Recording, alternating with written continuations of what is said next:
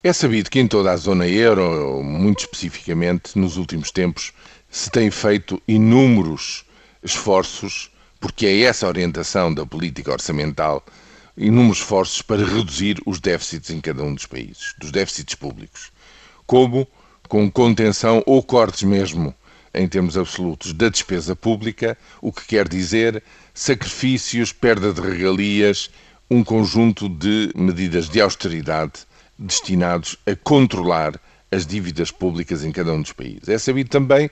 que estas políticas recessivas lançaram a zona euro numa pequena recessão, pequena em termos de profundidade.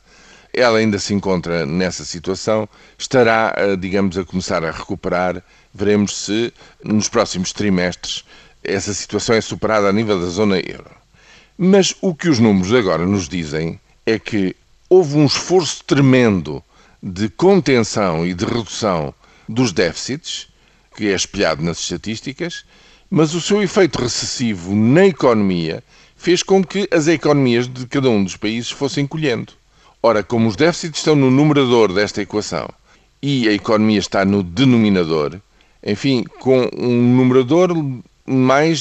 digamos, contido, mas com um denominador cada vez mais pequeno, o resultado final é de que, efetivamente, o peso da dívida pública em cada um dos países eh, face ao seu produto interno não cessa de crescer e cresce, em alguns casos, de forma alarmante. Se em toda a zona euro, no espaço de um ano,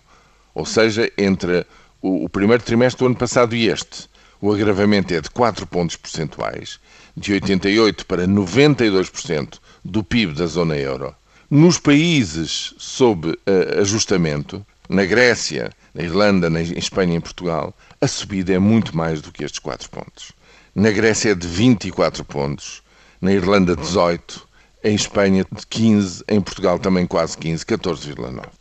Ora, isto quer dizer o quê? Quer dizer que futuramente se torna cada vez mais difícil de reduzir esta dívida que vai pesando cada vez mais para os 60% do produto interno bruto, como prescreve o Tratado Orçamental que se faça no espaço de 20 anos.